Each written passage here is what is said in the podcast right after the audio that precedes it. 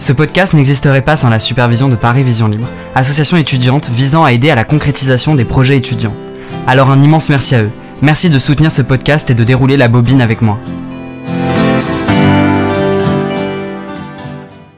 Le cinéma en tant que rêve. Aucun art ne traverse comme le cinéma directement notre conscience diurne pour toucher à nos sentiments, au fond de la chambre crépusculaire de notre âme.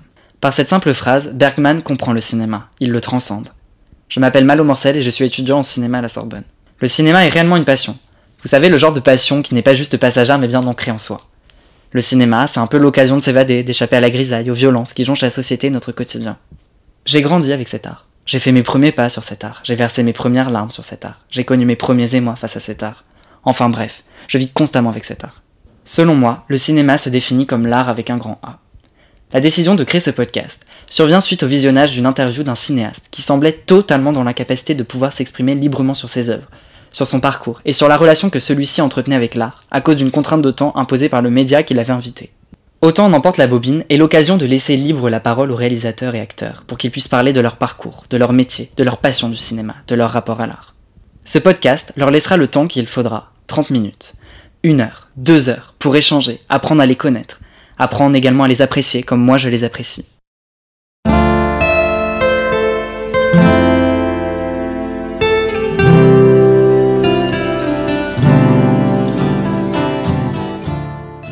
Sa devise On est, on meurt et au milieu, euh, on fait ce qu'on peut quoi.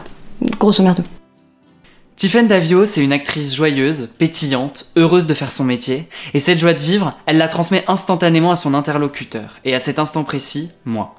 Dès qu'elle est arrivée, je lui ai proposé des gerblés goût chocolat noisette, et nous avons quelques minutes discouru sur ces gâteaux sucrés. Tu veux des gerblés? Vas-y, balance les gerblés. Je pense que c'est un instant gerblé.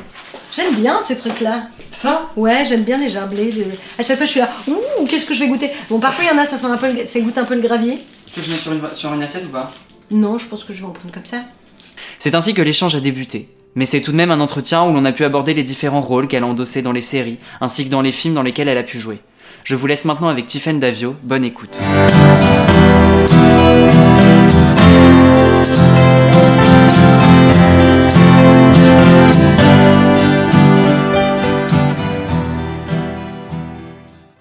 Donc bonjour Tiffaine Davio, merci d'avoir accepté euh, d'être venue, ça se dit Merci d'avoir accepté d'être venue. Ouais. Tu es née à Paris, Oui. comment ça va?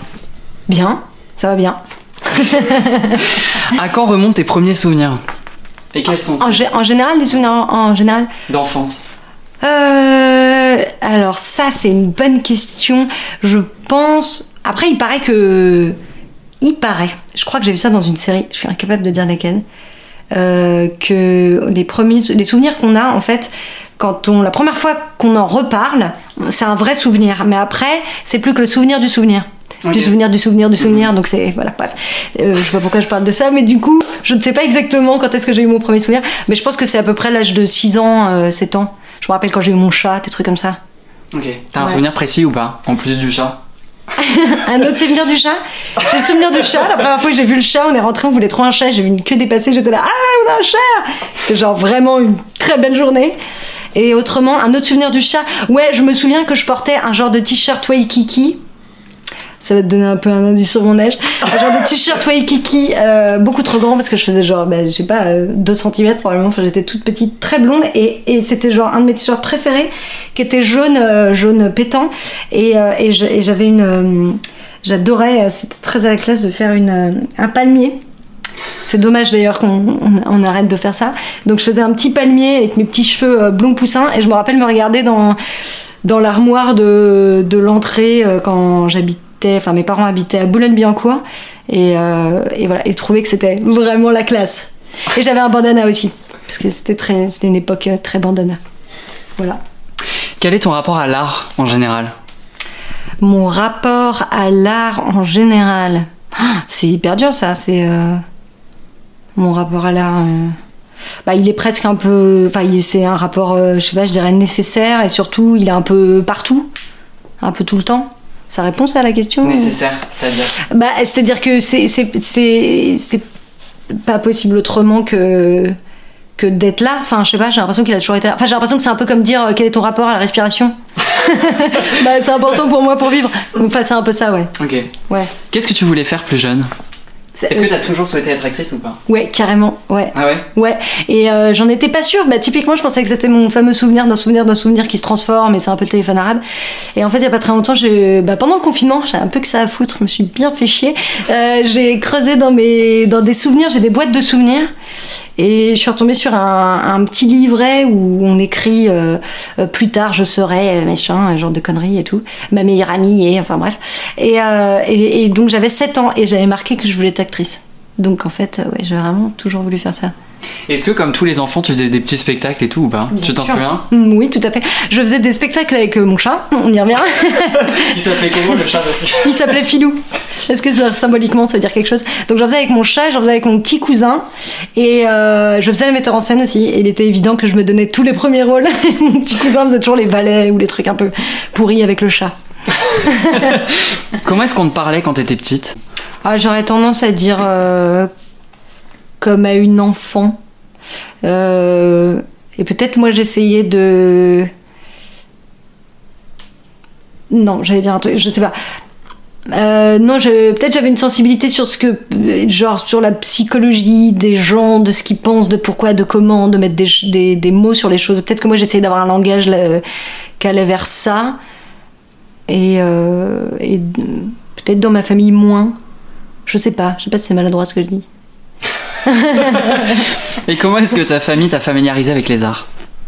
Ils étaient. ah, Enfin, ils, sont pas morts, les pauvres. Mon Dieu, papa, maman.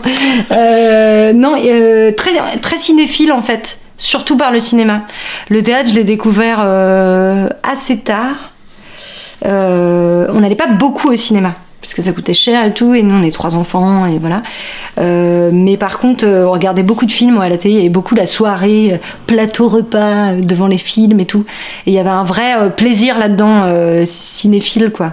Donc moi, ça, ça m'a vachement donné envie. Et il y avait toujours une ouverture sur la musique, sur, sur le théâtre, sur la danse, sur tout ça. Donc sur la BD, enfin sur plein de types de... Donc euh, c'était présent, mais c'était pas ultra présent parce que personne chez moi euh, fait ça de près ou de loin. Mais euh, ouais, en tout cas, je dirais que c'est surtout par les films. Ouais. Et t'as un souvenir d'un film en particulier, d'une soirée en particulier ou pas? Alors je me souviens d'un. Pourtant, ah, je l'ai jamais revu depuis. Depuis, pardon. Je me souviens de. Il paraît qu'il est chiant en plus ce film. Euh, un film en noir et blanc. Je crois que c'était une des premières fois que je voyais un film en, en noir et blanc. Donc du coup, j'étais à Boulogne-Billancourt, le fameux. Le fameux appart dont on parle parce qu'après à 7 ans on a déménagé dans une maison bref Euh, toujours Enfin, en à, à ouais, en région parisienne.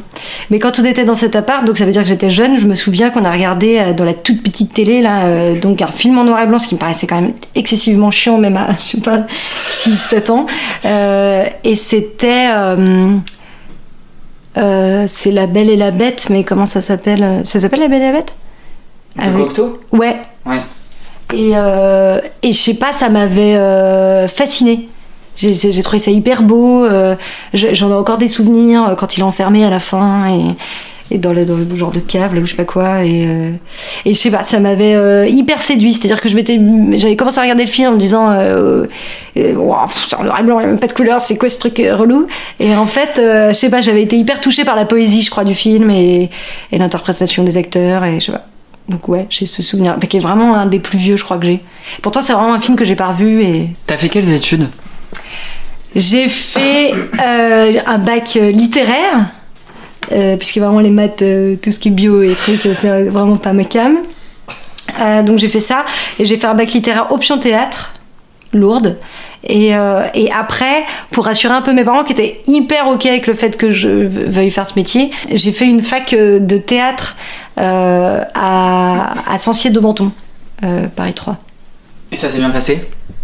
Oui, alors c'est très bien, je pense, si on veut devenir euh, professeur de fac de théâtre à, à Sancier de Menton. C'était la pratique, c'était majoritairement de la théorie Ouais, quoi. C'est très très théorique.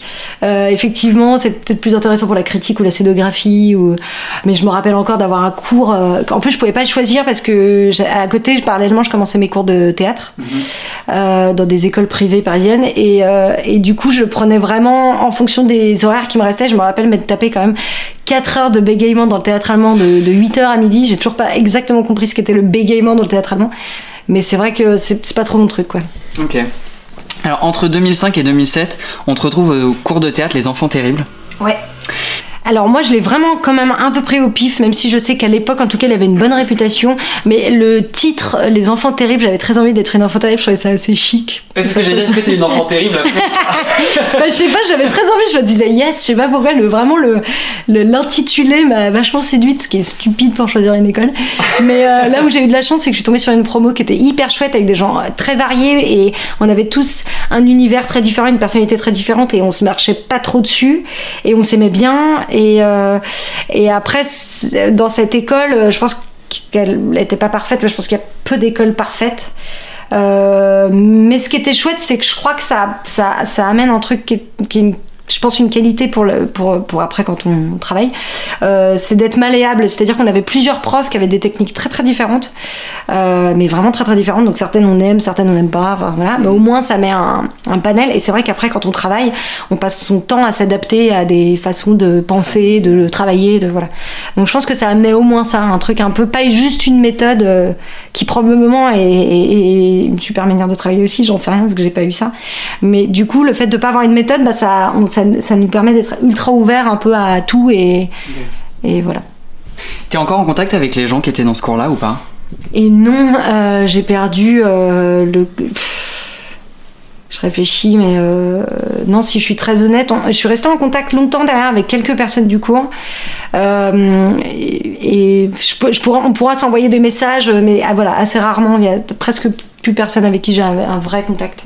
Et les personnes avec qui t'as un petit contact, est-ce Ouais. que ils ont, est-ce qu'ils, est-ce qu'aujourd'hui ils tournent dans des films, des séries, ils sont sur les planches ou pas? Euh, oui, il y en a qui travaillent. Euh, après, je saurais pas dire exactement. Mais il y, en a la majorité a quand même, je crois, totalement arrêté. Et après, il y en a pas mal que je vois de temps en temps euh, à droite à gauche euh, faire des faire des choses. ouais, Et t'as fait deux stages de théâtre en 2007, euh, le stage sur Platonov ouais, et le stage scène d'amour de Shakespeare et Tchekhov. ouais. Ouais. Alors l'un, diri- Ouais. l'un dirigé par Benoît Lavigne, bah et l'autre aussi. Non, et Sophie Mayer, si non, je me trompe pas. non, moi j'ai pas eu Sophie. Mais, euh, oui, les deux Benoît Lavigne. Les deux Benoît Lavigne. Ouais, ouais. Et euh, en quoi est-ce qu'ils consistaient ces stages? Euh, c'était de s'attaquer à. C'est quand même des monstres. Ouais. voilà, Shakespeare et, et Tchekhov, bon voilà, ça, ça- ça- on, a, on a posé ça là. Donc c'est quand même assez intense. Et ce qui était cool, c'était de pouvoir. En tant qu'acteur, euh, se, se mettre face à, à des, à ces grandes scènes euh, ultra connues euh, que tout le monde. euh, voilà, la scène de la mouette, par exemple, Mhm. d'ailleurs, c'est celle que j'ai travaillé pour Tchekhov. Ah ouais Ouais, je suis une mouette et tout. J'étais là, genre, qu'est-ce que c'est que ce truc? Ça n'a pas de sens. Et, et puis, bah, notamment, moi, chez Shakespeare, du coup, j'avais bossé Juliette, la scène du balcon. Donc là, on est vraiment sur les trucs. Ouais, des. des... Ouais, c'est monstrueux, Ouais, quoi. monstrueux, ouais. Et, et du coup, ce qui est intéressant, c'est. Ouais, c'est un peu. Exactement. Et ce qui est intéressant, c'est justement de se dire qu'est-ce que. Voilà, comment ça se travaille, qu'est-ce que je vais y trouver là-dedans. Et c'est vraiment un laboratoire, on s'en fout, on n'est pas là pour, euh, pour euh, monter la pièce. Mais, euh, mais c'est aussi en tant qu'acteur se mettre face à ces monuments et se dire bon, bah ok, moi je vais essayer de voir ce que ça fait appel en moi, le- quel, quel est le travail qui- qu'il faut. Euh, abattre euh, pour, euh, pour arriver ne serait-ce qu'un tout petit peu à faire c'est le prémisse quoi. Parce que quand c'est je crois que c'était un stage de peut-être deux semaines ou un mois je sais plus mais c'est pas grand chose et après euh, Benoît Lavigne était super super directeur d'acteur c'était très étonnant. Bah, sa méthode pour le coup est, est très chouette. Et quel est le premier bruit que t'as entendu sur scène et la première couleur que t'as vue? Quelle est la drogue que vous prenez régulièrement? Alors là euh, ça je, je je mentirais si je te répondais un truc je pense, si, alors voilà, oula, ça va être hyper, hyper poétique. J'ai envie de dire, je pense que c'est peut-être le, mon cœur, le premier truc que j'ai entendu, parce que je pense que je, la première fois, j'ai bien dû me chier dessus, de me dire, oh putain, ok, je vais parler, il y a des gens qui vont m'écouter, et c'est un rapport euh, pas du tout naturel. Je pense pas qu'il y ait. Enfin, je sais pas, même moi, quand j'ai commencé des cours en- au collège, euh, pourtant, euh, je suis quelqu'un d'assez. Enfin, enfin, enfin, je, je peux, je, peux, je peux faire un peu le clown quand j'étais petite, dans ma famille, etc. Et c'est très très différent quand même de prendre conscience d'un espace et de dire voilà, je vais parler, les gens vont m'écouter. Ça n'a rien à voir que de- d'être en soirée avec des potes et, et déconner. Donc je pense que ça doit être ouais, les battements de mon cœur. Et après, qu'est-ce que j'ai vu? Peut-être les lumières qu'on se prend dans la gueule très fort euh, sur un plateau où tout est noir et c'est. Ouais, ça doit être ça. En 2012, t'as joué dans Joséphine Ange Gardien, Ouais, dans l'épisode 2 de la saison 14. probablement. Tu interprètes Cynthia. Donc dans cet épisode, on va suivre le personnage de Christophe qui perd l'usage de ses jambes suite à un accident. Ouais. Donc celui-ci commence à déprimer et Joséphine décide de venir l'aider à reprendre goût à la vie. quel est, est-ce que, quel est ton ange gardien dans le milieu du cinéma? Euh, ouf. Non, je dirais plutôt que je dirais plutôt que j'ai rencontré des familles. euh, et comme je connaissais pas du tout le milieu, encore une fois parce que je viens vraiment vraiment pas de ce milieu-là. euh, euh, on entend souvent des trucs un peu euh, pas terribles sur ce milieu, euh, des gens égocentriques, drogués, complètement fous, ou je sais pas quoi. Enfin, non, mais c'est vrai, on entend un peu de tout. Parce que du coup, ça va pas un peu. Et bah justement, moi j'ai rencontré des gens normaux, euh, sains, euh, cool, euh, humainement. Il y a de tout, bien sûr. Il y a des gens fucked up, mais franchement, il y en a à peu près. Finalement, quand on prend un peu de distance, il y en a un peu partout. Certes, c'est un milieu qui brouille les pistes, qui brouille les limites, je dirais plutôt plus facilement. Donc ça permet, et puis c'est un peu l'ouverture de, on, lâche un peu prise, on lâche un peu sur tout. Enfin voilà. Donc évidemment, c'est un peu comme des clusters, euh, j'ai envie de dire, de coronavirus, mais c'est des clusters de, de peut-être de voilà de, de névrose. Mais euh, mais non, justement, moi j'ai rencontré des gens euh, humainement, artistiquement chamés. Et euh, voilà, donc ça serait pas une personne, mais c'est plutôt euh, des, des groupes de gens avec qui je retravaille régulièrement et, et qui font que c'est très apaisant. Tu dis que tu viens pas du tout du milieu du cinéma. Est-ce que ça a été, ça a été difficile ou pas d'arriver à... Ah, c'est hyper chelou. Hein. Moi, je. Maintenant, si je devais refaire, euh, je, je, je referais rien comme j'ai fait. Parce que maintenant que je comprends un peu les ficelles, les trucs. Mais c'est pas grave, c'est mon parcours, il a été comme ça. Euh, ouais, ouais, moi je trouve ça. euh, quand, quand, quand on, vient de nulle part, enfin, quand, quand vraiment on sait pas par où commencer, il y a vraiment pas de. Je trouve. hein, euh, de, de, de mode d'emploi quoi c'est moi je me rappelle j'ai fait donc des écoles déjà je savais pas lesquelles choisir quand je suis sortie il y avait derrière aucun suivi donc on était complètement lâchés euh, à nous-mêmes Et comment je fais pour passer des essais etc ça a été compliqué de trouver un agent compliqué de les approcher en plus c'est le truc qui se mord la queue un peu comme dans tous les boulots c'est à dire que oui mais vous avez fait quoi? Ben rien mais il faut bien que je démarre enfin voilà c'est exactement comme être stagiaire on se retrouve dans les mêmes problèmes et euh, Ouais, faire les photos, les trucs. Et après, je me rappelle avoir été sur internet, chercher des castings. euh, j'ai commencé par le théâtre, moi, avant de faire de l'image. Et euh, je crois que j'ai eu de la chance quand même parce que, parce que maintenant je travaille, je travaille bien. Et, et évidemment, j'ai eu un agent et tout avec qui je travaille depuis des années que j'adore. Euh, Ça fait 8 ans qu'on est ensemble et tout. Mais c'est vrai qu'au début, euh, ouais, franchement, c'est euh, quand même la galère, on va pas se mentir, je trouve. Et qu'est-ce que t'aurais changé si t'avais pu changer quelque chose? À moi, euh, je me serais sorti les doigts, j'aurais été faire une école nationale plutôt que de faire une école privée que mes parents m'ont gentiment payée. Euh, mais après, peut-être ça m'aurait. Les mentalités aussi, c'est compliqué selon les écoles et tout. Je pense que c'est ça le plus important d'ailleurs pour trouver une école, euh, si, jamais il y a des jeunes euh, acteurs, actrices qui nous écoutent. Je pense que c'est vraiment de trouver quelqu'un qui. euh, quelqu'un, quelque chose euh, qui nous ressemble. Euh, faut, faut vraiment s'écouter là-dessus. Ce qui va correspondre à quelqu'un correspondra pas à une autre personne. C'est vraiment une question de personnalité.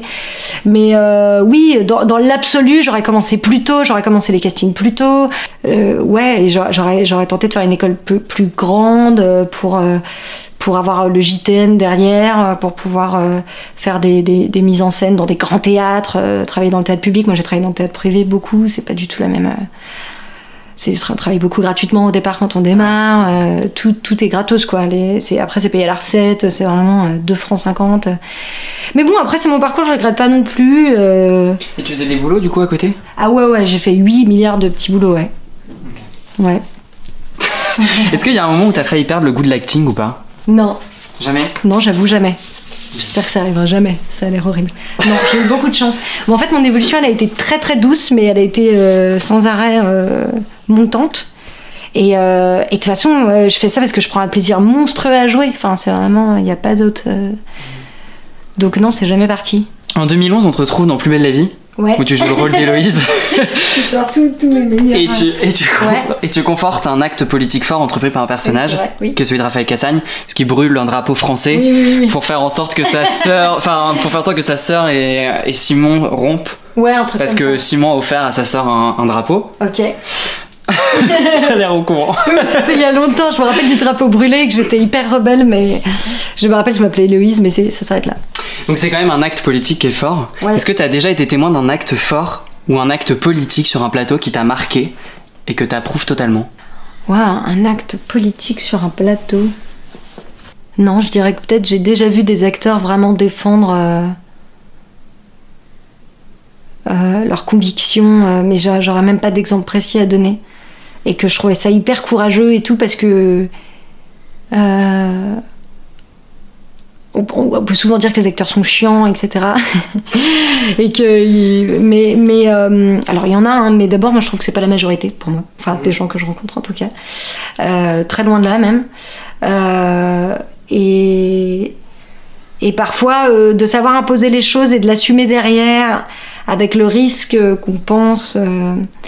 Euh, qu'on nous aime moins ou que ou qu'on pense justement qu'on est chiant ou je sais pas quoi. Enfin voilà j'ai déjà vu euh, des acteurs euh, juste affirmer qui ils étaient et je, et je trouvais qu'ils avaient raison dans ce qu'ils affirmaient et, et, et, et voilà je trouvais ça assez fort. Mais souvent c'était des gens avec plus d'expérience plus vieux et, et, et qui faisaient les choses sans colère en plus et tout mais juste voilà je pose les choses genre ça ça ne me convient pas ça ça ne va plus ça ça ne va pas qu'est-ce qu'on fait? Enfin voilà Bon, je pense à ça. Il y a probablement d'autres trucs plus intéressants, mais ça me vient pas.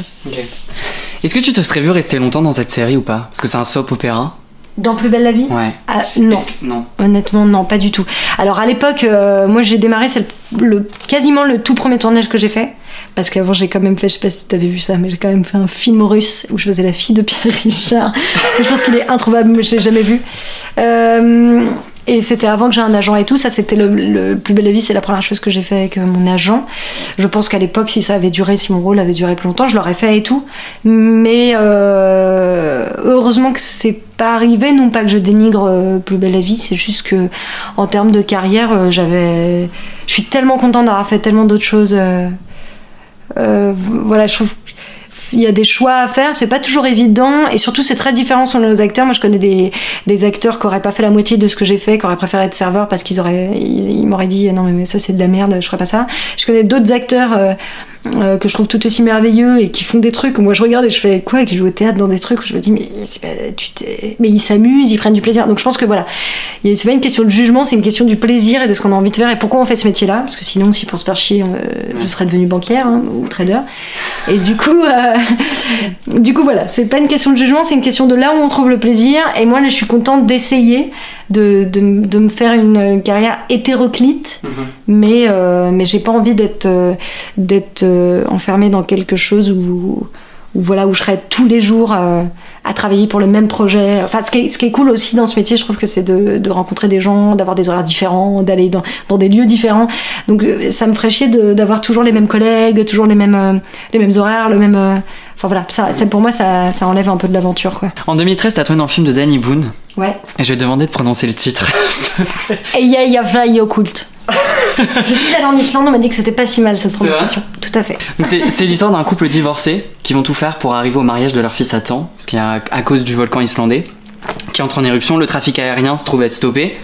Est-ce que t'as déjà dû supporter quelqu'un sur un tournage ou une situation que tu trouvais désagréable? Oh oui, ô combien Je suis obligée de balancer. Non, je n'aime pas balancer, mais oui, oui, oui. Non mais après tu peux donner des exemples euh, pas... euh, Généraux, c'est compliqué quand on balance des, des exemples généraux. Il y a toujours... Non, mais oui, il y a des. Ah ouais, ouais. Donc tu joues aussi dans Call of the Dead, un film qui est en deux parties. Ouais. Donc à la première mi-temps, c'est Benjamin Rocher qui la réalise et la deuxième c'est Thierry Poirot. Donc ça parle d'une rencontre entre deux équipes de foot entre Paris et Caplong et toi tu y joues Cléo qui a une relation bien particulière avec l'ancien joueur star de l'équipe de Caplong qui est aujourd'hui dans celle de Paris qui se trouve être Samuel Lorit. Alors je vais pas dévoiler les raisons. enfin les, le lien entre toi et Samuel Lorit. D'accord. Mais il y a une épidémie qui frappe la ville de Caplong. Est-ce qu'il y a quelque chose qui changeait entre la deuxième et la, la première et la deuxième partie du film sur le tournage? Puisque deux réalisateurs du coup sont succédés. Ouais, euh, on tournait en même temps. Donc parfois on était le matin euh, avec Benjamin et l'après-midi avec Thierry. Donc ça c'était un peu foufou. Euh, Il y avait deux équipes et tout. Ouais, ça changeait. Carrément parce que c'est pas du tout les mêmes réalisateurs. Alors c'est deux personnes que j'aime infiniment. Euh, J'ai eu de la chance de retravailler avec Thierry euh, pour Zone Blanche. Euh, et Benjamin, on essaye depuis des années de, il, de- il essaye de me remettre dans des petits trucs dans, dans, dans ses tournages à lui, mais euh, pour l'instant ça, a- ça a toujours échoué, mais je pars pas espoir. Mais c'est quelqu'un que je vois régulièrement. Et euh, oui, oui, ils sont très différents. Euh, Benjamin est quelqu'un qui est hyper précis, on va dire qu'il encule les mouches un peu, il sait exactement ce qu'il veut. Moi, j'adore enculer les mouches aussi, donc je suis très contente de ça. J'aime bien quand c'est euh, avec plein de contraintes, enfin, avec un cadre, voilà. Et, plus étonnant chez Thierry, Thierry, c'est comme un enfant de 8 ans, c'est-à-dire que quand il est content d'une séquence, c'est quand il rit derrière son combo, donc il là.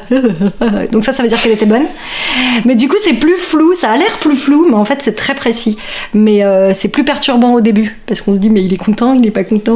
voilà. Et en fait, euh, pour avoir euh, travaillé avec lui donc euh, plusieurs fois, c'est c'est vraiment un super réel.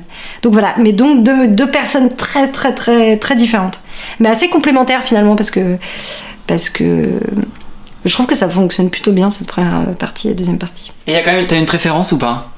Sur, euh, sur une des deux? Euh, Moi j'aimais bien la première, je crois. Parce que euh, je, je trouvais ça plus dur la première de, de- de- c'est le moment où on présente les personnages et tout et la deuxième partie mais c'est plus au niveau de l'écriture en fait qu'au niveau de la, la réelle parce que pour moi je vois pas tant la différence mais euh, au niveau de l'écriture je trouvais que la deuxième partie c'était plus gag sur gag alors elle est plus drôle elle est plus gratifiante mais elle est plus gag sur gag sur gag euh. donc voilà mais j'adore ce film en fait Est-ce que tu joues au foot? Pas du tout. Ouais, ya, ya. pas du tout. Un match dont tu te souviendrais? À la Match télé de foot, bien Ouais. sûr. Bah, eh, Lequel? Bah, 98. Et pas 2018 J'avais donc deux mois. Euh, pas 2018, si, mais moins. 98. euh, Ah non euh, D'ailleurs, oui, oui, 98, je m'en rappelle à fond, évidemment, parce que Coupe du Monde, machin. Si, je me rappelle, mais là, faut m'aider au niveau de. Coup de boule. 2006. Ouais. 2006. Ouais, on va dire ça. Ça, je m'en souviens de, de fou aussi. J'étais au Bénin avec des potes. Le choc absolu, quoi. J'étais, ouais, on voyait ça euh, sur un écran euh, géant à l'extérieur et tout, et j'étais là, genre, quoi, Zizou?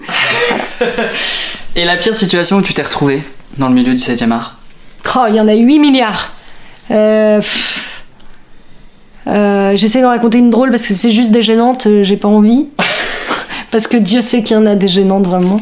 Vraiment, on peut se retrouver, on peut, on peut être relativement maltraité, je dirais.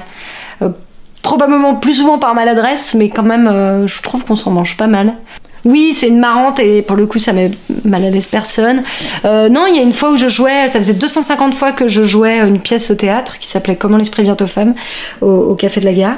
Et euh, donc j'étais un peu peinarde, quoi. Je connaissais le truc un peu par cœur. Et euh, j'étais avec mon partenaire euh, bah, sur un canapé, comme, comme là. Et euh, tout d'un coup, le blanc, mais de ouf, genre j'ai tout oublié, au milieu d'une phrase. Ce qui est quand même très con parce que c'est un peu comme si. Et donc vous pensez que. Blanc?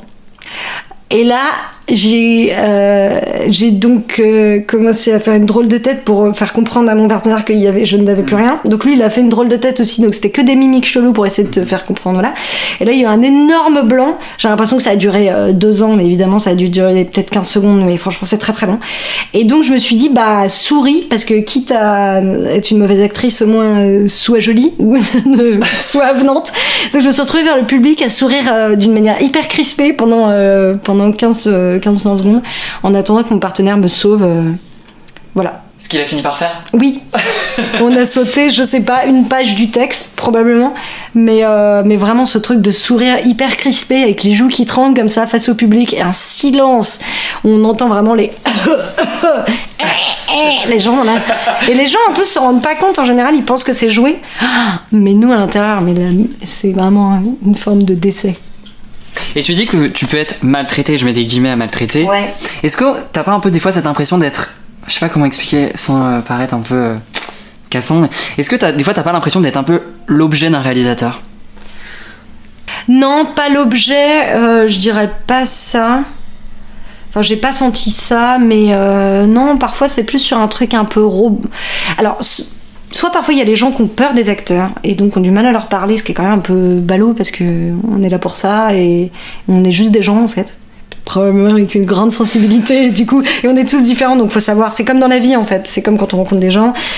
On voit bien qu'on fonctionne pas tous pareil, on n'est pas susceptible pareil, on met pas l'ego au même endroit, etc. Donc je pense que voilà, il y a une, y a une certaine empathie probablement à avoir et, et, et on ne tient pas le même discours probablement avec, euh, avec chaque acteur. Donc il y a des gens qui ont peur et sinon il y a des gens aussi parfois qui peuvent euh, penser qu'on est des genres de robots. Et ça c'est très difficile parce que notre métier est hyper chelou quand même. On joue sur des émotions, on est notre propre instrument et Et parfois, on est très connecté, c'est très bien, et ça marche très bien, et parfois, c'est plus compliqué, et, et c'est. Et parfois, ce qui est dur, c'est la capacité aux gens de, de, de, de, de comprendre ce que c'est en fait. Donc c'est pour ça que les, les meilleurs directeurs d'acteurs en général, en général parce que, euh, parce que c'est pas tout le temps vrai, mais en général c'est quand même des gens qui ont déjà été acteurs ou qui savent ce que c'est que de monter sur une scène ou de dire un texte devant des gens et de, de savoir ce que ça fait, à quoi ça fait appel et comment c'est ça c'est un, un étrange métier délicat quoi. Mhm. C'est du travail quoi. Ouais, il y a l'oubli du travail aussi parfois un peu. De, tout le monde peut- alors qu'en fait euh, non, ça reste un, un boulot quoi. Euh, pour Goal of the Dead, j'ai un peu l'impression que c'est un film où il y a plusieurs genres cinématographiques. Mhm. Parce qu'on croise la comédie, un peu d'horreur, un peu de thriller. Euh, est-ce que, est-ce que tu trouves que le cinéma ose assez aujourd'hui ou pas? Ou est-ce que tu trouves qu'il est Non. encore trop timide? Trop timide. Ouais. Ah ouais, franchement, moi je trouve, euh, enfin en France, je parle évidemment, trop timide. euh, bah, typiquement, un truc comme un film comme Goal of the Dead pouvait pas sortir au cinéma. Bon, après, ils avaient fait d'une manière un peu spéciale, première partie, deuxième partie et tout, mais, euh, mais ça aurait jamais été vendu. Euh, c'est très compliqué de faire du genre en France. C'est très compliqué de faire de l'entre-deux. Des- Enfin, pour moi, je trouve que les distributeurs, les producteurs sont assez frileux. Dès que c'est pas, c'est de la comédie ou du drame. J'ai l'impression qu'on a un peu ça ou, l'un ou l'autre. Mais c'est très compliqué, même quand on, est un peu sur du, euh, comment on appelle ça Euh, J'ai oublié ce nom. Pour, comment on appelle ça quand on c'est un nouveau mot un peu à la mode, entre la comédie et le drame, du dramédie. Ouais, exactement. Euh, dramédie, ouais, c'est ça, bravo, bien, wesh. c'est de je sais pas où. Mais euh, ouais, dès que c'est de la dramédie, c'est genre, ah oui, mais ça rentre pas dans la case euh, drame, ça ne rentre pas dans la case euh, comédie, donc c'est au milieu, donc ça, ça fonctionne pas. Euh, tout ce qui est fantastique, tout ce qui est science-fiction, enfin, on a peur de. J'ai l'impression qu'on a peur de tout parce qu'on a peur que les gens aillent pas le voir et que ça rapporte pas d'argent. Alors certes, c'est mercantile, c'est une certitude, le cinéma, mais c'est quand même dommage de pas. Je pense qu'on a plein d'auteurs, plein d'artistes, plein de choses à raconter et euh, ah ouais, je trouve qu'on le fait carrément pas et je trouve que la télé le fait mieux, enfin le fait plus en tout cas, ou le fait tout court. Voilà. Dans la, tu joues aussi dans la vie très privée de Monsieur Sim. Tu joues une hôtesse de l'air. Donc dans ce film, le personnage de Jean-Pierre Bacry se retrouve à devoir faire le point sur sa vie grâce aux différentes rencontres qu'il va faire. Si tu devais faire un point maintenant sur ta vie en 2021, ce serait quoi ton bilan? Waouh.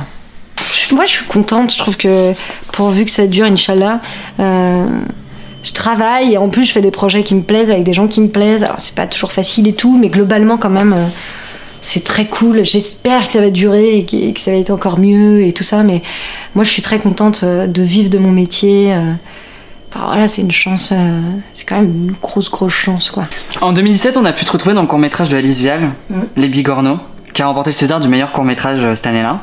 Donc c'est l'histoire de, de Zoé, une jeune fille qui apprend qu'elle est atteinte d'une ménopause précoce à l'âge de 30 ans. Est-ce que tu penses qu'il existe dans le milieu du cinéma une peur de vieillir qui est plus importante que dans d'autres branches de métier? Grave, mais surtout chez les femmes. Euh, et pas par les femmes, je crois pas. Euh, Je crois que c'est l'industrie euh, qui est hyper violente là-dessus. Euh, on en parle énormément en ce moment et ça fait du bien, je trouve. Euh, et le fameux tunnel des actrices de 50 ans, j'en ai rencontré plein, qui en parlent tout le temps, en disant que c'est vraiment infernal. On, on- on a peu de rôles féminins, de, de, de passer 40 ans de, de premier rôle féminin. On n'a aucun film qui parle de, la ménopause, j'en sais rien, enfin des trucs, euh, voilà. Euh, et du coup, euh, ouais, il y a une vraie peur de vieillir. Il y a que voir aux États-Unis ou ailleurs euh, le- le- la chirurgie esthétique, les ravages que ça fait, etc. C'est euh, c'est assez compliqué. Moi, pour l'instant, j'ai pas ça encore, mais je, mais c'est un peu comme une épée de Damoclès, quoi. tu sens que ça peut arriver, à, enfin, à un moment donné, ça peut arriver quoi. Alors je l'espère pas et j'espère que je suis dans une nouvelle génération qui fait un peu bouger les choses et que et voilà. C'est pour ça que tu caches ton âge ou pas Euh, non, je cache pas. En fait, je cache pas mon âge parce que tous les gens avec qui je travaille savent l'âge que j'ai. D'accord. Mais euh, c'est juste que comme il est pas encore sur internet euh, et que moi quand j'ai démarré, j'ai toujours fait beaucoup plus jeune que mon âge et quand j'ai démarré, les gens euh, ne voulaient pas me prendre pour mon âge parce que je faisais trop jeune Mhm. et ils voulaient pas me prendre pour pour euh, plus âgés parce que je leur disais mon âge et qu'ils disaient bah oui Ah mais euh, plus jeune pardon parce que je leur disais mon âge et qu'ils disaient bah non elle est beaucoup plus âgée donc c'est pas possible. Donc au début de ma carrière je me suis retrouvée dans un truc débile à me dire mais donc je pourrais jamais travailler parce que si on prend pas parce que je fais trop jeune et que quand je dis mon âge pour faire des rôles plus jeunes on me dit bah non mais on sait que t'es plus vieille ça n'avait pas de sens en fait. Donc j'ai commencé à travailler là-dessus sur un mensonge. Euh, mais jusqu'à un certain point, hein, parce que une fois qu'on signe des contrats, tout le monde est au courant de. j'ai juste, au départ, fait quelques. Voilà, j'ai menti à plusieurs personnes. Mais après, c'est, juste. euh, je me dis, et pourquoi Qu'est-ce que ça peut faire euh, Enfin voilà, euh, en quoi c'est si important Et si, pour X raison, j'ai, pas envie que ça porte préjudice ou je sais pas quoi. Et t'as tourné aussi en 2017 euh, dans L'Ascension de Ludovic Bernard. Ouais. Euh, c'est l'histoire d'un jeune homme, Sami Diakate, qui est interprété par Ahmed Silla, qui pour les beaux yeux d'une jeune femme incarnée par Alice Belaïdi décide de gravir l'Everest. Donc toi, t'incarnes dans ce film une employée de Radio Nomade Sophie. Oui. Est-ce que t'as déjà fait quelque chose d'aussi fou pour un réalisateur ou pour, euh, ou pour un rôle? Non. À part avoir menti sur mon âge très très très très très fort d'une manière très abusive à, à une dizaine d'années près, euh, non. Je me suis toujours dit bon bah, on me prendra parce que j'ai bossé, parce qu'on aime mon travail et parce que et du coup je j'ai pas forcément ce truc de ouais de, de, de folie et tout. Je, je crois que je, je suis pas sûre de savoir faire ça. J'aimerais bien, hein, j'adorerais être cette personne, mais c'est pour ça que je fais des films, c'est pour jouer ce genre de de gens que je suis pas dans la vie. Mais euh, peut-être ça m'arriverait un jour. euh, je serais pas contre l'idée, mais j'ai jamais euh, non. Alors tu parles du fait qu'on te prenne pour ton talent. La cérémonie des Oscars approche. Euh, Qu'est-ce que tu penses euh, de, de leur volonté de vouloir, euh, dans les, je sais pas si t'es au courant de ça, mais ils veulent mettre plus de minorités au sein des castings Ouais. pour les nominations des meilleurs films. Ouais. Et t'en penses quoi de ça Ouais, moi je suis pour la discrimination positive euh, en général. Euh, même si artistiquement c'est toujours un peu gênant et c'est pas ce qu'on préfère, mais je pense que pour établir un, un certain équilibre, euh, c'est nécessaire et, et vivement qu'on s'en débarrasse. Mais, euh, mais ouais. C'est compliqué ces trucs-là, c'est toujours hyper compliqué de mettre la limite parce que, donc en- encore une fois, comme je disais, je trouve que la, discrimination positive, euh, même si elle est un peu triste euh, artistiquement, euh, je pense qu'elle est nécessaire. Après, je sais. J'avoue que l'orientation sexuelle. Enfin, je, je. trouve ça encore. Enfin, c'est de l'ordre de l'intime, alors. Voilà, c'est en ça que je trouve Ouais, que ça va un peu ouais, loin, c'est que ça confond peut-être un peu tout. Mm. Euh, on devrait pas savoir, enfin on s'en fout, c'est pas nécessaire. C'est un peu comme les religions, enfin, chacun fait ce qu'il veut, mais Mm. ça regarde personne surtout, je crois. Euh, après, euh, ils le font déjà beaucoup. je pense que quelque part il faut le faire. Après voilà, c'est toujours un peu une histoire de hum, bon sens et, et puis de limite quoi. C'est-à-dire que euh, peut-être aller trop loin, après ça, ça devient absurde et après on raconte plus les histoires qu'on a envie de raconter. et effectivement, euh, c'est ça, c'est ça. Et après, euh, on peut pas tout faire en fonction de ça parce que du coup, ça devient aussi du produit de supermarché et on fait exactement l'inverse de ce qu'on aimerait faire. Donc, euh, ouais, je pense que euh, une limite, c'est bien. En ce moment, on est un peu en train de les tester peut-être. Donc, j'ai envie de presque dire pourquoi pas si c'est pour revenir à quelque chose d'un peu plus raisonné derrière. C'est ouais, c'est des questions compliquées. De 2017 à 2019, tu joues dans la série Zone Blanche, Ouais. qui a été diffusée sur France 2. Euh, tu interprètes Camille Logier qui prépare son examen au PJ, et c'est une enquête sur des crimes et des phénomènes étranges au sein d'une petite ville, la Villefranche. T'as retrouvé Thierry Poirot, Mm. euh, qui co-réalise la série avec euh, Jean Despo, dans lequel euh, donc t'as as joué avec dans, enfin, t'as joué dans Call of the Dead. Il était le réalisateur de Call Oui. of the Dead. Voilà, on va y arriver. Comment sont passées les retrouvailles? Trop bien, c'était génial. J'étais trop contente. C'est trop bien de travailler avec lui. euh, lui qui t'a appelé? C'est lui qui m'a appelé, ouais. il m'a fait passer des essais et tout, Ouais. mais, euh, mais j'étais trop contente d'être prise. Et j'adore ce projet d'ailleurs, j'adore Zone Blanche aussi, je trouve que c'est un super projet fait par France 2, euh, couillu et tout. euh, Enfin voilà, je, suis même étonnée qu'ils aient réussi à le faire et je trouve ça sublime à l'image ça fait du bien euh, de, filmer aussi une région euh, française comme ça, un peu les Vosges, que j'aime pas du tout dans la vie, c'est pas du tout mon truc, trop de forêt, trop de bois, trop de trop glauque, trop de pluie, trop de. Mais mais c'est hyper beau à l'écran et le ton enfin j'adore mais j'adore ce que fait ce que fait Thierry je trouve c'est un, super réel voilà à chaque fois et puis c'est bah, c'est dans le genre et j'a- j'aime beaucoup beaucoup le genre je trouve ça très fun Et la série, elle a pas été renouvelée pour une saison 3. non Est-ce qu'il y avait une frustration de voir la série dans laquelle on joue s'arrêter? Ou est-ce qu'on s'y prépare dès la première saison? Euh, non, alors euh, moi j'étais trop contente les quand j'ai commencé à faire des séries comme ça qui me bottaient, euh, de me dire ouh, il va y avoir des prochaines saisons et je vois un personnage qui va évoluer et tout machin. Et euh, donc si, il y a toujours un peu un petit euh, non, on s'y habitue pas. Après, comme j'en ai fait plusieurs et qu'il y en a plusieurs où ça va pas dépasser la première saison, bon. On on se fait plus une raison. Mais c'est toujours un peu triste parce que quand on aime un personnage et une histoire et tout, c'est un peu bon bah. Tu vois, sur ta fin. Bah ouais, et puis on, bah, on remet au placard, on range le, le manteau du, du perso et on va pas le ressortir. Et parfois c'est très agréable de ressortir un. Mm.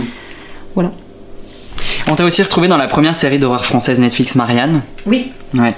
En 2019, où tu as interprété Aurore qui habite une petite ville en Bretagne et qui se trouvait être une amie du personnage principal Emma, qui est incarnée par Victoire Dubois.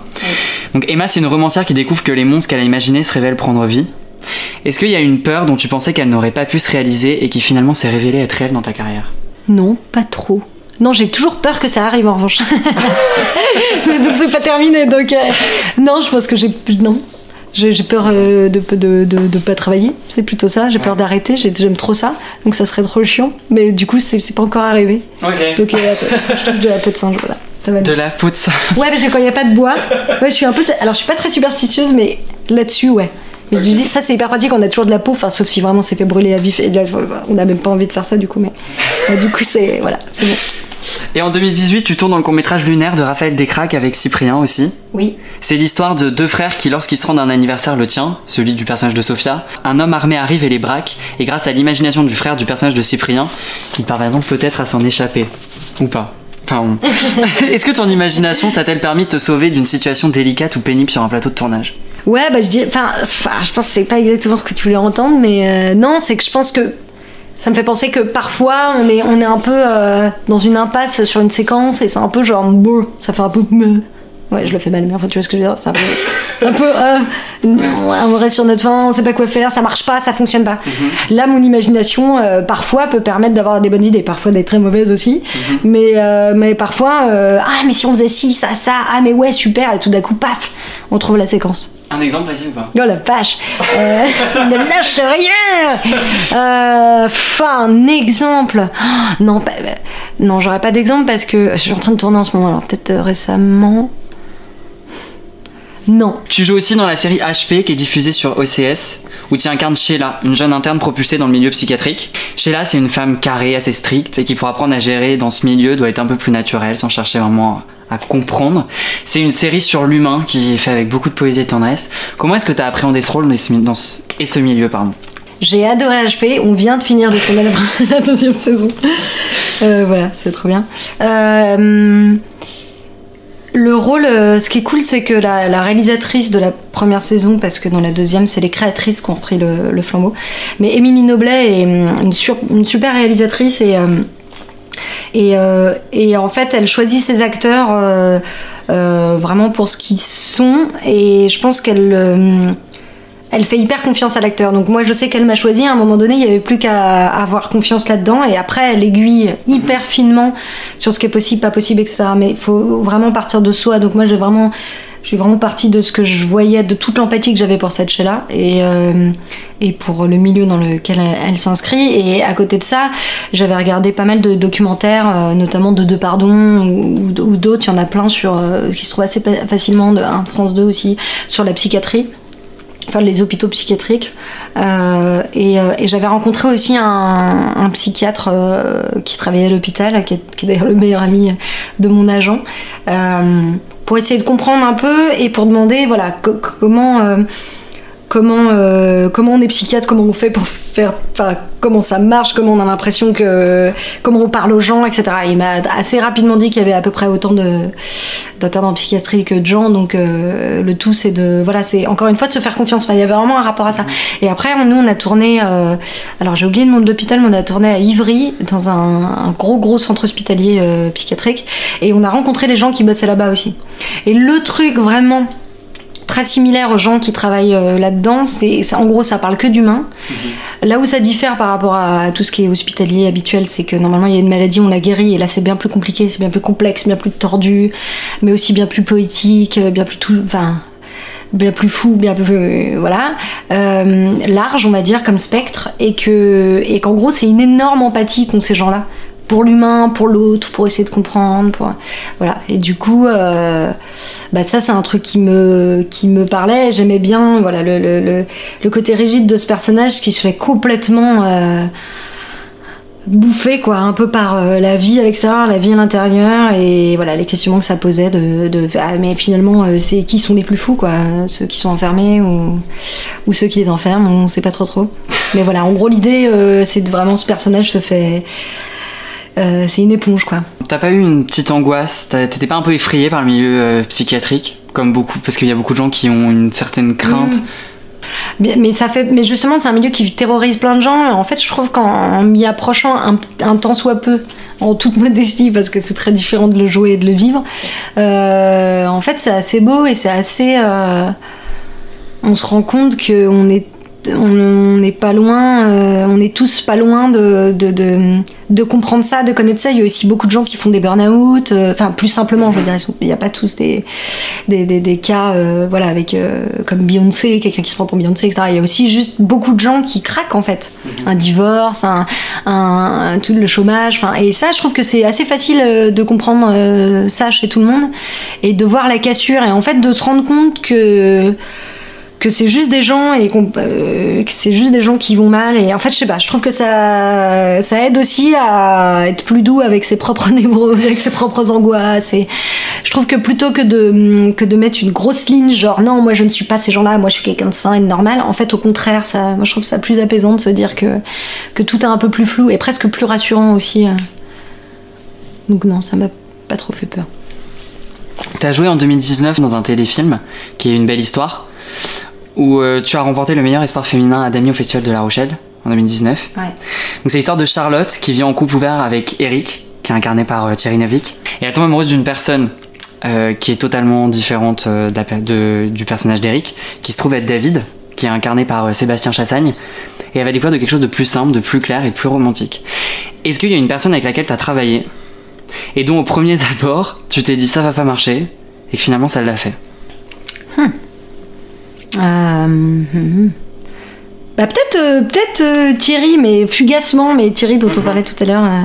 Poirot, ouais. Ouais, Thierry Poirot, mais fugacement de me dire ah là là, je comprends pas comment. Mais c'était mon tout premier film aussi, Golf enfin, quasiment mon premier gros rôle.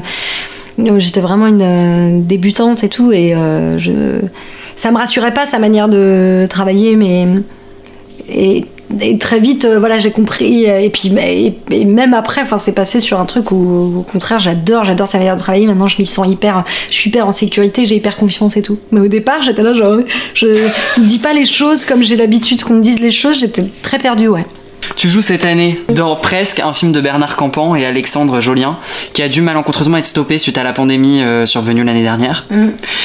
Comment s'est passée la reprise du tournage?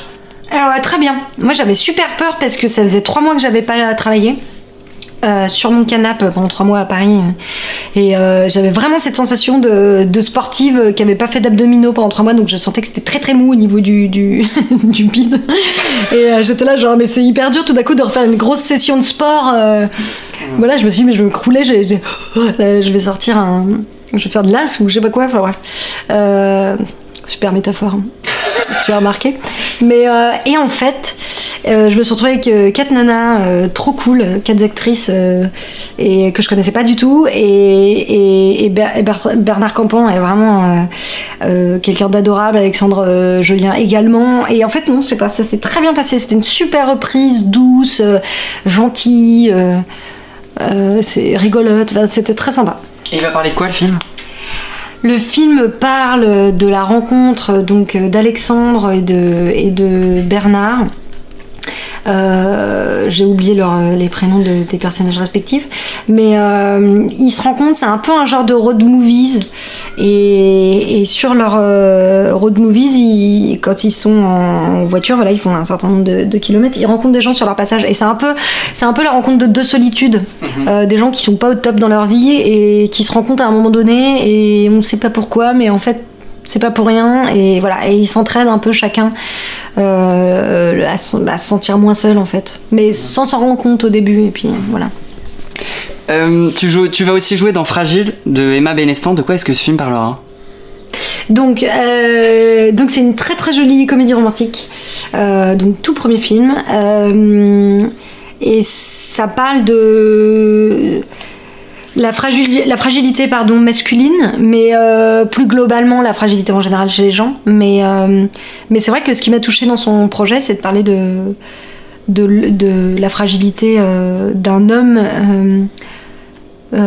parce qu'on parle beaucoup de féminisme en ce moment et, en fait une petite révolution masculine ne serait pas dégueu je pense je pense que les hommes ont aussi plein de choses à, avec lequel se enfin contre lequel se, se battre et notamment euh, plein d'injonctions et, et de voilà c'est compliqué probablement dans notre société d'accueillir la fragilité quand on est un homme et en fait elle est nécessaire et elle est vitale et elle est bienvenue. Et là euh, on parle de cette fragilité pour pouvoir devenir euh, quelqu'un euh, d'heureux et, et d'accepter cette fragilité aussi pour être avec quelqu'un pour savoir être avec quelqu'un voilà Et ce sera avec qui du coup? Donc c'est avec Yassine Ouisha qui fait le personnage principal, Oulaya Amamra qui fait euh, euh, le personnage de Lila, euh, qui est donc qui, qui va, j'essaie de pas spoiler, qui est un personnage qui va l'aider à reconquérir moi, qui suis sa copine avec qui ça fonctionne plus trop. Et il y a aussi Guillermo Guise qui jouera un personnage qui s'appelle Giacomo, voilà, qui je, je sais, j'essaie de pas trop dire, j'ai Ouais. peur de dire des. Voilà. Ok. Comment est-ce que ta fragilité s'exprime dans ta manière de jouer? Euh, je sais pas, je crois que ça. euh, ah, je sais pas, ça se voit, je crois. euh, je sais pas. Est-ce que tu aurais des conseils à prodiguer à un étudiant ou pas bah, bon courage, mais pas, pas, pas genre d'une manière négative, mais non, non, c'est un sacré bazar, mais ça vaut le coup. Moi, je crois que si on travaille, euh, ça fait 90% du taf. Euh, après, il y a un pourcentage de chance, Euh, ça c'est une certitude, et de rencontre au bon moment quoi. Euh, mais je pense que le faut s'écouter, faut être hyper hyper à l'écoute de soi, faut pas faire des choses qu'on n'a pas envie, faut faut, faut par contre quand ça quand c'est allumé, euh, faut, faut, faut foncer Euh, et rencontrer des gens et faire des choses, faire des choses, faire des choses même si au départ on gagne pas d'argent, même si au départ c'est euh, voilà, c'est c'est c'est un gratos. Faut pas hésiter, prendre de l'expérience, rencontrer des gens, sait jamais et puis tout fonctionne en vraiment une toile d'araignée quoi. C'est fait boule de neige donc euh, moi j'ai posé plein de petites pierres pendant longtemps et au fur et à mesure ça finit par par euh, par, euh, par payer. exactement. Donc euh, donc voilà go go go et surtout si on aime ça euh, faut faut jamais jamais se retenir. Quitte à se dire ah ben en fait je me suis emballée c'est pas fait pour moi etc mais il faut il faut y aller quoi. Ok. Donc c'est parti pour la deuxième partie ok qui s'appelle Les 7 madeleines déposées sur les 7 marches de Tiffen Davio. très bien Donc t'es à Cannes et tu montes sur la première marche oui bien sûr et là tu et tu vois une enveloppe et tu vois une enveloppe avec marqué premier art l'architecture. Oh la page. Euh, Il y en a plein. Il y en a plein, plein, plein. Évidemment, c'est le meuf a eu vachement du mal à faire des sélections. Parce qu'il faut savoir que j'utilise quand même très très souvent pile ou face. Alors je l'utilise en, en application. Oui, je sais que je pourrais prendre une pièce. Mais maintenant, en 2021, n'est-ce pas? On n'utilise plus les, les pièces, j'en ai jamais. Euh, mais j'utilise très souvent une application pile ou face pour savoir ce que je vais faire de ma vie, sortir, pas sortir, faire les courses, pas sortir. Ah ouais, ouais, c'est un truc de ouf. C'est très compliqué pour moi. de- Dans les, dans les grosses décisions de ma vie, heureusement. sept. Ah oui, ça va être long. Non, heureusement, dans les grosses décisions de ma vie, j'ai pas besoin d'utiliser cette application parce que ce serait vraiment très triste. Genre, je fais ce film ou pas? Non, je le fais pas pile ou face. Ou est-ce que j'épouse cet homme? Ou est-ce que ça, ça va? Mais, euh, mais les petits trucs, ouais, les petits choix, même parfois choisir un plat, c'est compliqué. Alors donc, architecture, euh, je vais dire ce qui me passe euh, par la tête. Je me rappelle avoir visité la maison, j'espère ne pas dire de bêtises, d'Horta, en Belgique, à Bruxelles. Et, ça me touche beaucoup, ce... c'est hyper étonnant. Bah, c'est un peu la même époque, si je dis pas n'importe quoi, de ceux qu'on fait le métro parisien. Voilà. Euh, Mais je pense qu'il y a un côté un peu déco euh, de décor de, de film. Il y a un peu un côté Wes Anderson et tout. Je pense que ça me plaît bien. Il y a un truc un peu. Ça n'existe pas, c'est hors du temps. Et ça, je trouve ça assez beau, ouais. Donc là tu montes sur la deuxième marche Waouh! tu vois marqué deuxième art la sculpture. Je sors de l'application pile ou face. Oui, la sculpture. Bah, pff, voilà, je vais, je vais rentrer dans le classique de chez classique. Je suis pas très douée en sculpture, j'y connais pas grand chose. Je me rappelle juste être allée à Rome euh, euh, il y a quelques années et, et d'être assez fascinée par, euh, par les sculptures. euh, C'est la villa- je crois que c'est ça. Ouais. C'est un, c'est un- c'est un tout petit pavillon dans Mm. un grand parc. Oui, c'est la Villa Borghese. Mm. Voilà, c'est ça. Donc j'avais vu, euh, j'avais vu des sculptures. Enfin, il y a un truc euh, hyper fin, euh, hyper laiteux. Enfin, je, je- et c'est non, c'est très beau. Enfin, il y a, il y a une pureté, il y a un truc, euh, la peau. Enfin, c'est c'est assez foufou. Voilà. La finition des détails. Ouais, c'est- c'est Mm. super fin. Et là, tu montes sur la troisième marche et tu vois marquer les arts visuels qui regroupent la peinture et le dessin. Mais j'aime bien, euh, j'aime bien Klimt. Mais c'est pareil, il y a un peu un truc, c'est un peu comme l'architecture. Il y a un truc un peu onirique, euh, bizarre, très beau. Et euh, ouais, je trouve ça très beau. Sur la quatrième marche, il y a marqué la musique. La musique. Donc une chanson et un, enfin un titre et un artiste. Oh, hyper dur, mais c'est affreux. Non, mais ça, c'est affreux. Mais je comprends pas comment les gens peuvent répondre à ça. Bon, ok. J'avais dit à un moment donné dans ma vie que si je finissais sur une île déserte et que je devais partir avec un titre, ce qui est quand même un peu vraiment la punition, euh, je prendrais. euh, mais c'est devenu hyper à la mode maintenant qu'on a fait un biopic sur Freddie Mercury, mais ça date vraiment de quand j'étais petite. Euh, je prendrais donc de Queen Bohemian Rhapsody. J'adore cette chanson parce que ah, c'est marrant, elle est encore très théâtrale. Euh, c'est presque de l'opéra. J'adore comment il mélange les genres en fait dans une chanson. Je trouve que ça passe par plein de trucs différents, par plein d'émotions. Donc je crois que ça me fait penser comme un, un film un peu. un- Il y a une histoire quoi. Voilà. Après la musique classique, elle défonce tout, on va pas se mentir. Mais euh, mais voilà, je, je dirais ça. Et sur la cinquième marche, c'est la littérature qui regroupe la poésie, les romans et tout ce qui se rattache à l'écriture. Un poème et un livre. Un poème et un livre.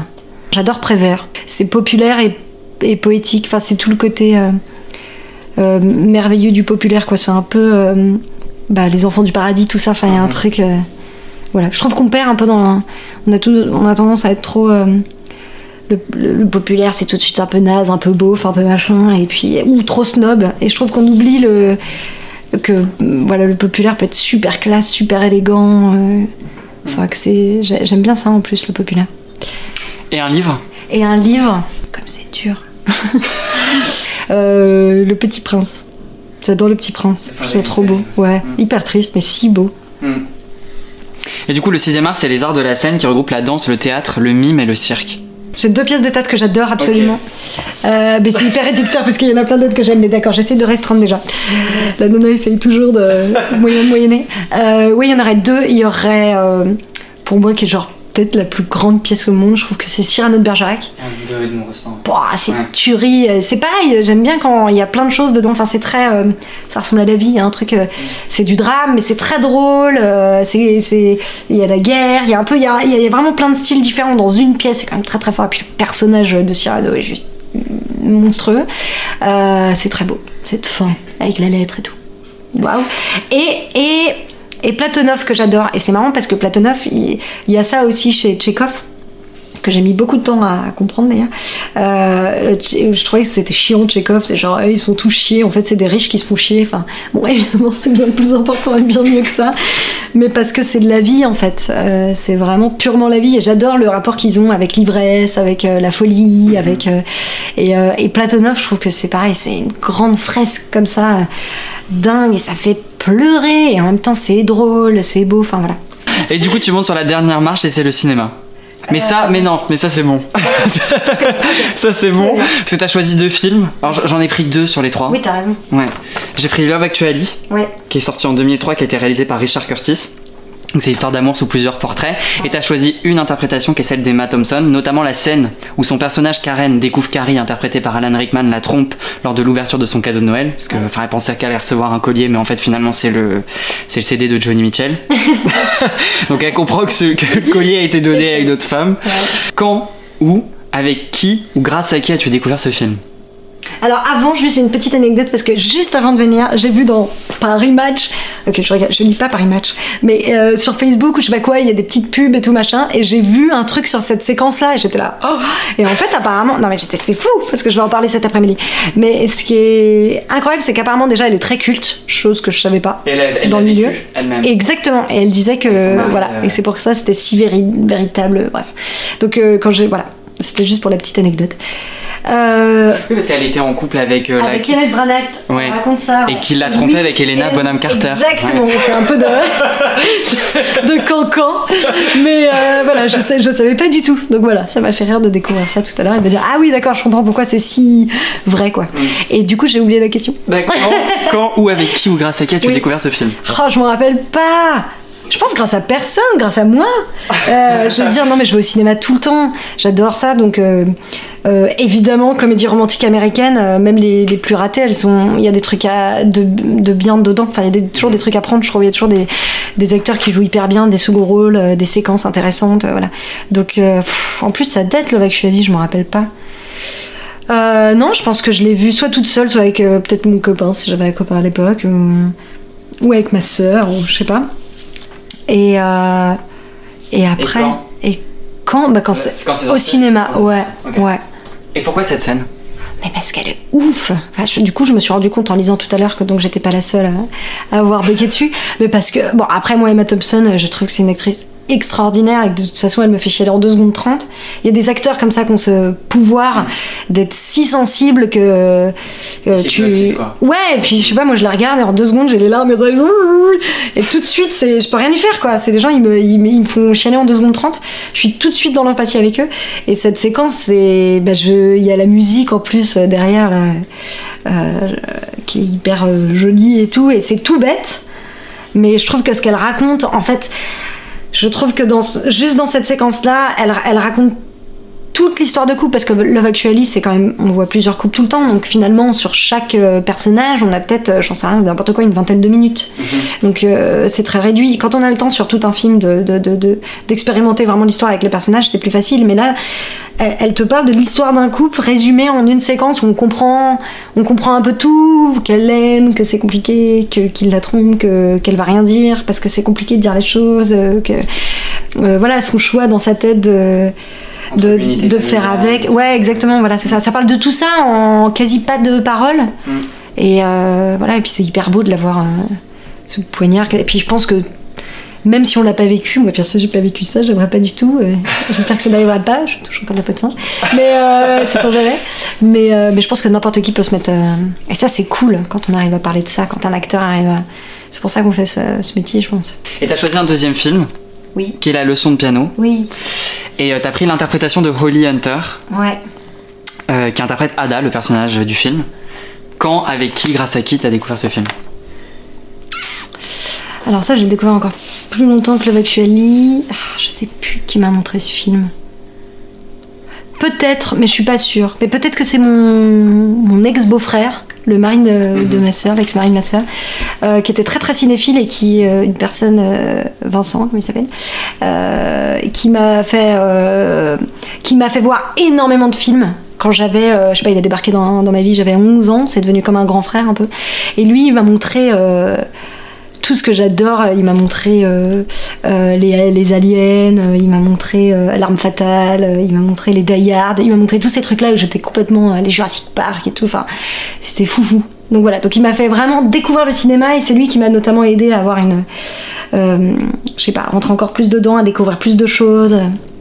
Sur les séries aussi notamment, quand ça existait très très peu. Euh, et, euh, et donc je pense que c'est potentiellement lui qui m'a montré euh, la leçon de piano, c'est complètement possible. Et, euh, et après, c'est quoi déjà? Quand? Quand Donc ça, j'ai pas vu au cinéma. Je sais même pas de quand ça date la leçon de piano, mais c'est assez 93. vieux. Ah oui, 93. Euh, je sais, je saurais pas dire. Euh, je pense que je l'ai peut-être vu euh, il y a, euh, je dirais, 15 ans, un truc comme ça. 15 ouais. Et pourquoi cette interprétation-là? Bah après, c'est le film aussi, c'est le lieu, c'est. euh, En plus, c'est une réalisatrice euh, femme, Jane Campion, et je trouve qu'il y a une sensibilité dans ce film que je trouve dingue, qui me touchait vachement. Il y a un truc très romantique, mais un peu dur, pas euh, très cucu, mais que j'adore, et j'adore la sensualité qu'il y a dans ce film. A, mais aussi avec, même avec le- la Nouvelle-Zélande, hein, le décor et tout, tout enfin les, costumes, tout, ça se chante. euh, euh, et, euh, et elle, bah, c'est marrant parce que c'est encore un rôle, ça parle peu.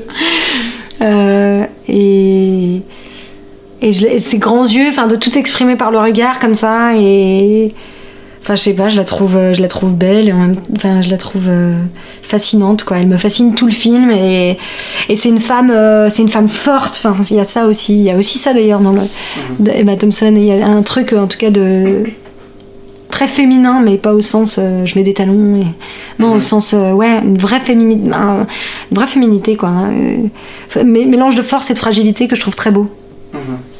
Et quel serait l'instrument et la musique qui pourraient représenter tes émotions?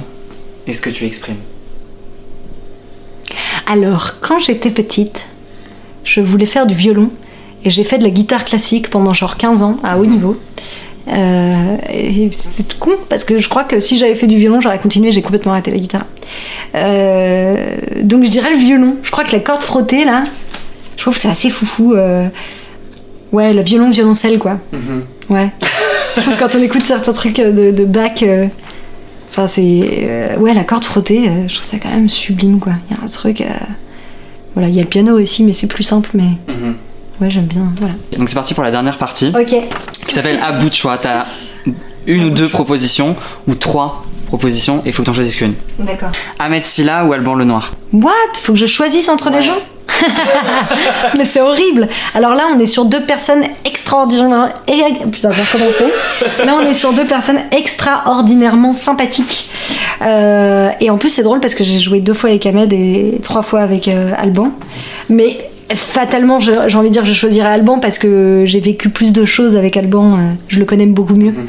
Euh, donc, euh, c'est aussi un ami dans la vie. Donc. euh, donc, euh, donc j'ai quelque chose de particulier avec Alban que j'ai moins avec Ahmed, mais vraiment Ahmed est un amour. Tiffen ou Davio? Justine? Je peux dire autre chose?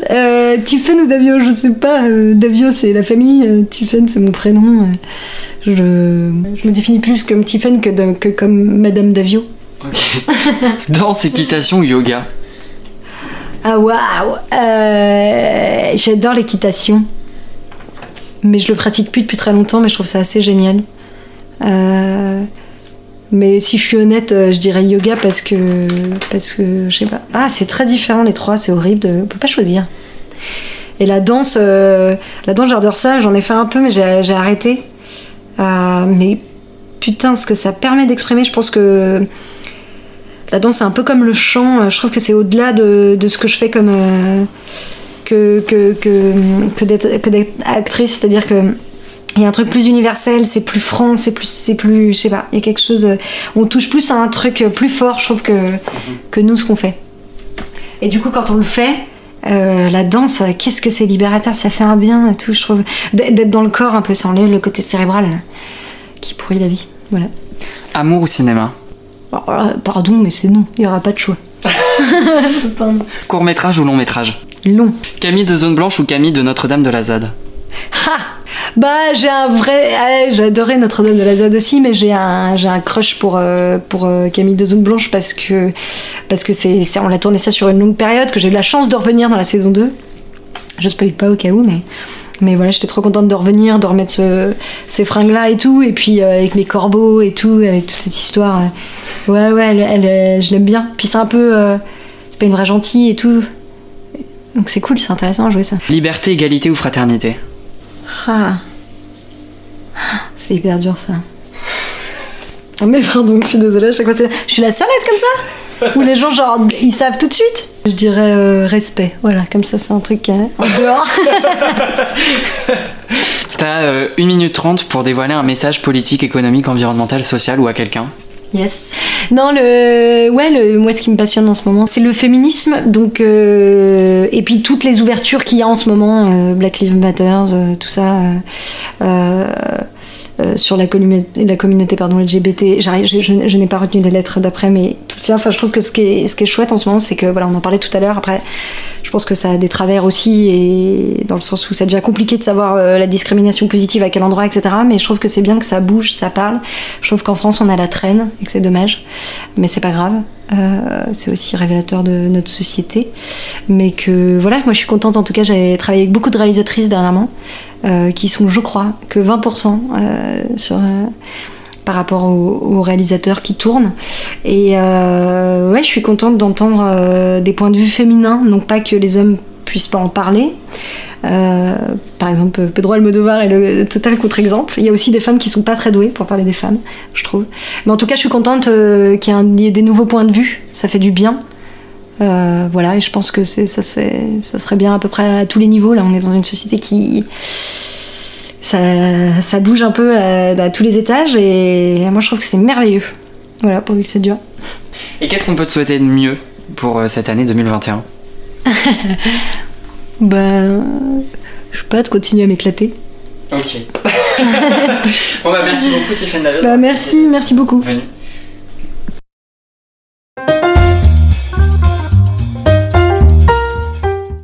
Merci à Tiffany Davio pour son authenticité, sa joie et sa sincérité.